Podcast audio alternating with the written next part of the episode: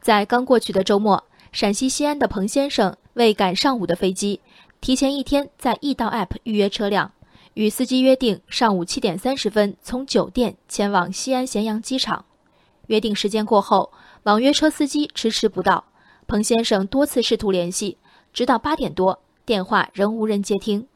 他无奈选择乘坐酒店四百九十九元的高价专车前往机场。这一费用是易到平台上预估费用的近四倍。直到飞机起飞，易到司机也没有联系彭先生。事后，他向易到约车平台投诉，要求赔偿损失。易到客服回复称，将赔偿彭先生五元代金券。后经沟通，五元代金券升级至二十元。彭先生表示不能接受。网友评论来了：直接打出租或者滴滴叫车不行吗？答案是不行。对拉偏价的网友，出租车、滴滴快车和酒店专车的区别在于费用。要求被违约的乘客自行以最低成本为商家善后，这恰似无数维权潜力里舆论对受害者的苛责。在火锅店里被服务员泼油的顾客，首先被审视是不是说了什么过分的话激怒了服务员。遭遇性骚扰的女性挺身发言的第一道障碍是“苍蝇不叮无缝蛋”的侮辱。这位彭先生。你要找易到索赔可以，网友先替平台审判你，平台有问题，你就没嫌疑吗？明明一百多块就能解决问题，你非要花上五百，你说你是不是趁机敲竹杠？此刻彭先生好比平白无故挨了揍，坐在地上的倒霉蛋，围观群众却纷纷呐喊：必须坐公交车去医院，想打车就是碰瓷，骂不还口，慈悲为怀，是去火锅店消费的必要条件吗？不穿高领长袖上衣和长裤就不配享有基本的人身安全吗？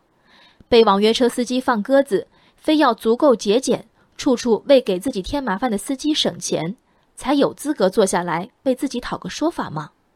这傲慢的五元和二十元补偿，不知道是怎么算出来的。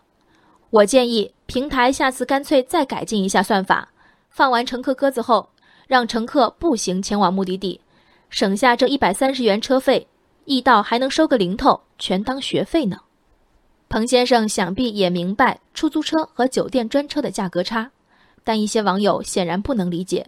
对彭先生来说，两者更重要的差别是车况和乘坐体验。平台直营专车相比出租车的卖点，从来都在于标准化、高品质的服务。消费观和消费力人各有异，对专车消费者宣讲明明可以坐出租车的人。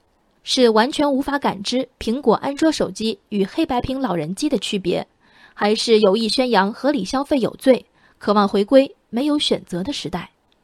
寻找受害者一言一行中可能存在的瑕疵，要求维权者首先自身完美的洁癖，说到底是息事宁人的逻辑惯性。你不完美，所以你也别对别人要求太多。受害者的心理阴影呢？打电话对方不接，索赔。对方赔你二十，维权大家喊你坐出租车，易道的傲慢是偶然吗？就算是，他也深植于这时而颠倒重点的喧嚣。人生海海，见微知著。我是静文，往期静观音频，请下载中国广播 app 或搜索微信公众号为我含情。